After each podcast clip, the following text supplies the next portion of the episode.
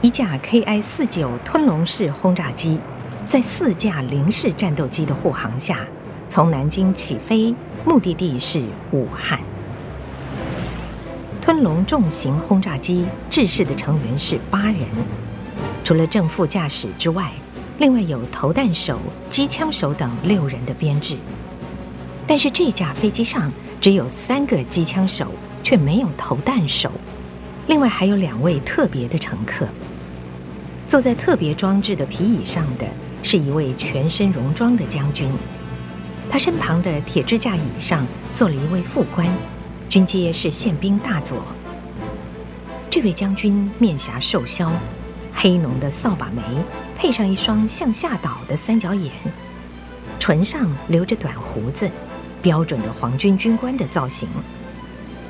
他头上戴了飞行皮帽，身上穿了件纯毛料厚军大衣。飞机以时速四百公里的巡航速度，在三千公尺的高度飞行，虽然备有氧气。但并没有用到。这位日本军官正是田俊六大将，三月才上任的中国派遣军总司令官。他接替前任的西尾寿造，负责统一指挥侵华日军的全部军事活动。田俊六从飞机起飞不久便闭目养神，一位士官想送上茶水，立刻被副官伸手制止。他追随田俊六多年，知道这时候他的长官正在全神思考心中的难题，不容打扰。田俊六心中所想的是武汉，这个令他永生难忘的地方。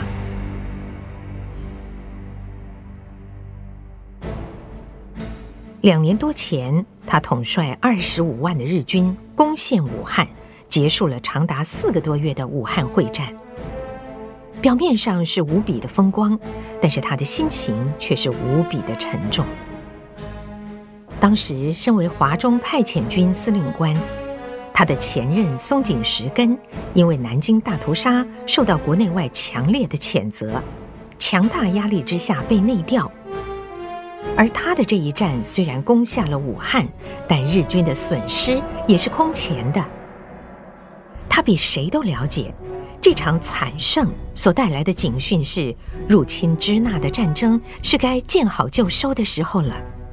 再进一步深入，日本将会自陷围境。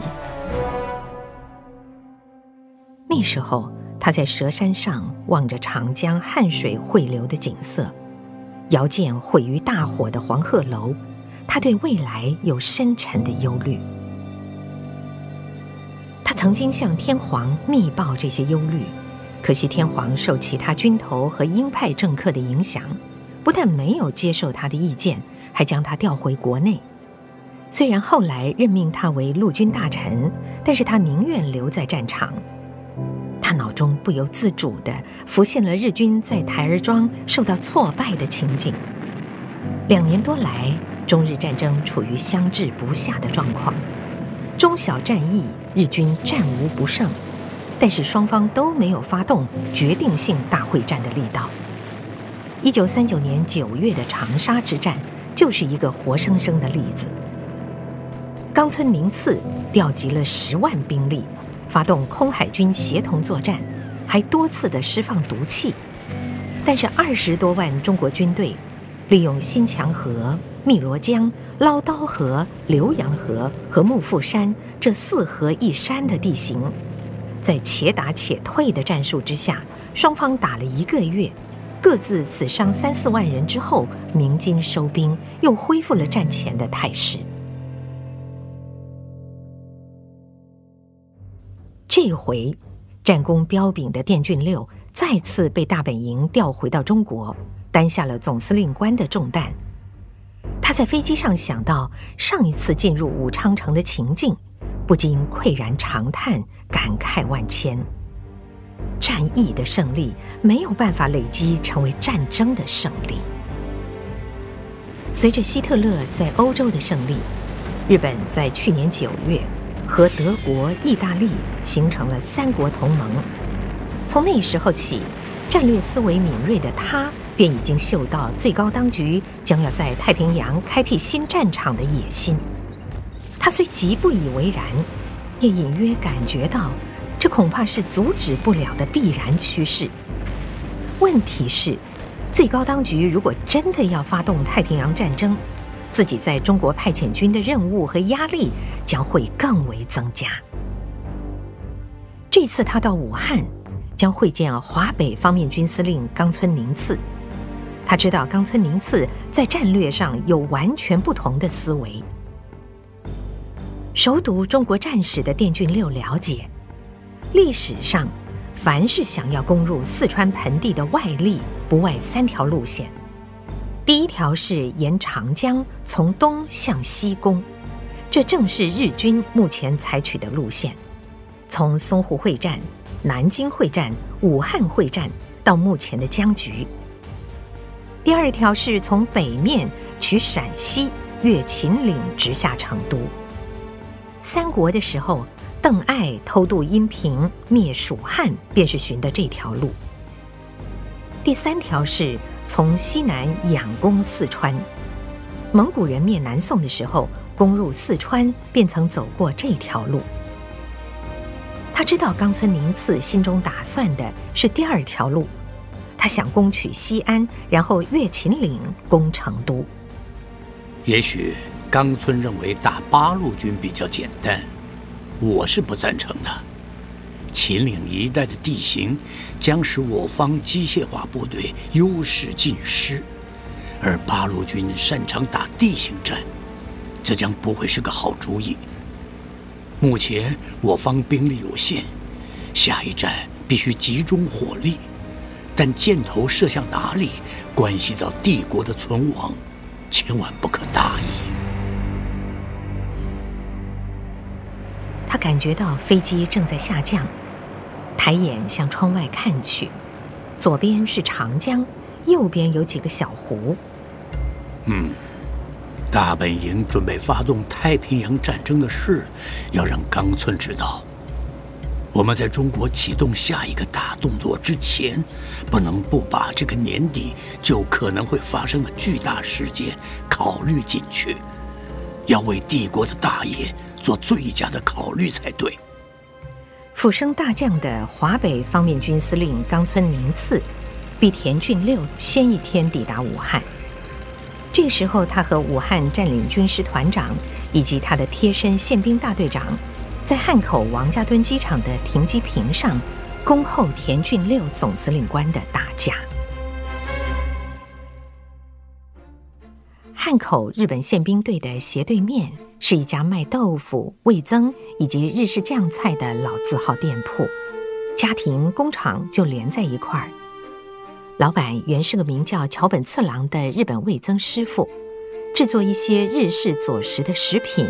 卖给日租界的机关和侨民，因为生意很不错，桥本就在汉口娶妻定居下来。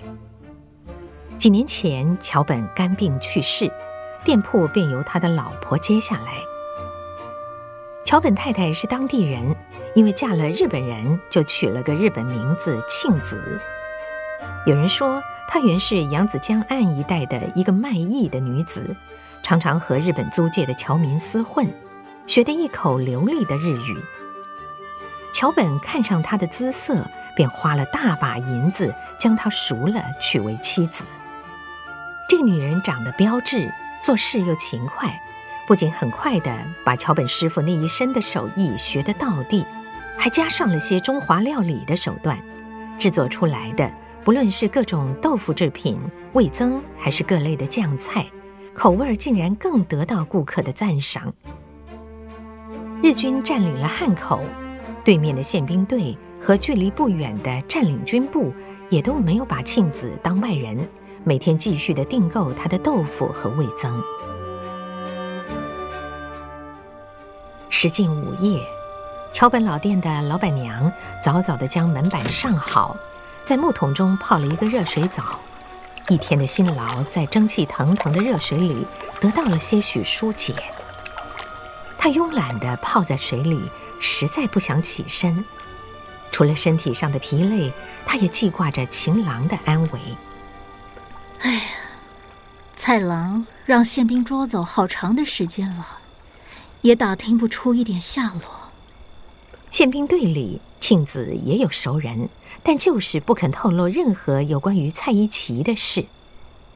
这时候，他听到砰砰砰连续的敲门声，吃了一惊。这个时辰，什么人上门来敲门，敲得那么急？谁？哪位？门外传来急促而沉重的呼吸声，然后一个低哑的声音说：“庆珠，快开门！我是薛矮子，还记得吗？薛矮子。”庆珠是他成为庆子之前的名字。能够叫出庆珠的都是陈年的老客人了，但是他一听到徐矮子，心中一阵激动。哎呀，恩人到了！他才一开门，一个壮硕的汉子连冲带扑的进了屋内。来人一身日本宪兵制服，留着人单小胡子，手中紧握着一只小皮包，上面还系着一根短链。除了人矮之外，哪里是那个曾经路见不平、仗义救过自己一命的恩人徐矮子？但是，但是那个沙哑的声音分明是他呀！这个矮壮的日本宪兵坐定了之后，喘了好一会儿才渐渐恢复。他知道，刚才自己以体能的极限杀死两个人，再以急速冲刺。这一阵急喘，乃是全身缺氧的现象。哎呀，哎呀，哎呀，老了，这种搞法才几步路，差点上不来气儿啊！庆子这才瞧出，这个人的确是徐矮子，没错，只是胖了点儿，还穿上皇军宪兵的制服，又留上人单胡子，好多年没见了，乍看到这个样子，还真认不出来。哎呀，恩人呀！你怎么这么久不见人影，突然就跑出个日本宪兵来，是要吓唬谁啊？我去给您倒杯热茶，顺口气。哎，庆珠，先不要忙，我不能久待这儿。你屋后通哪里啊？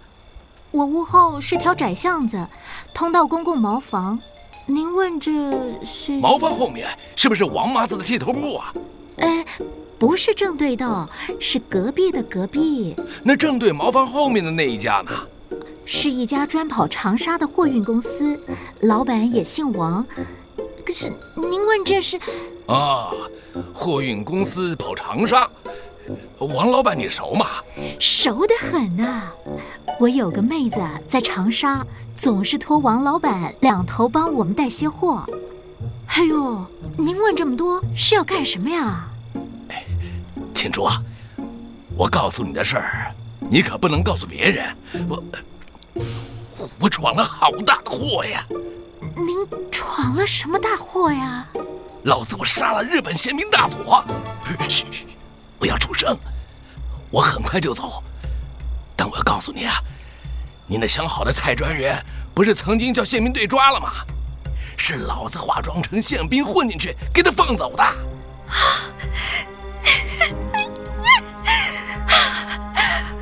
原来是您救了蔡郎，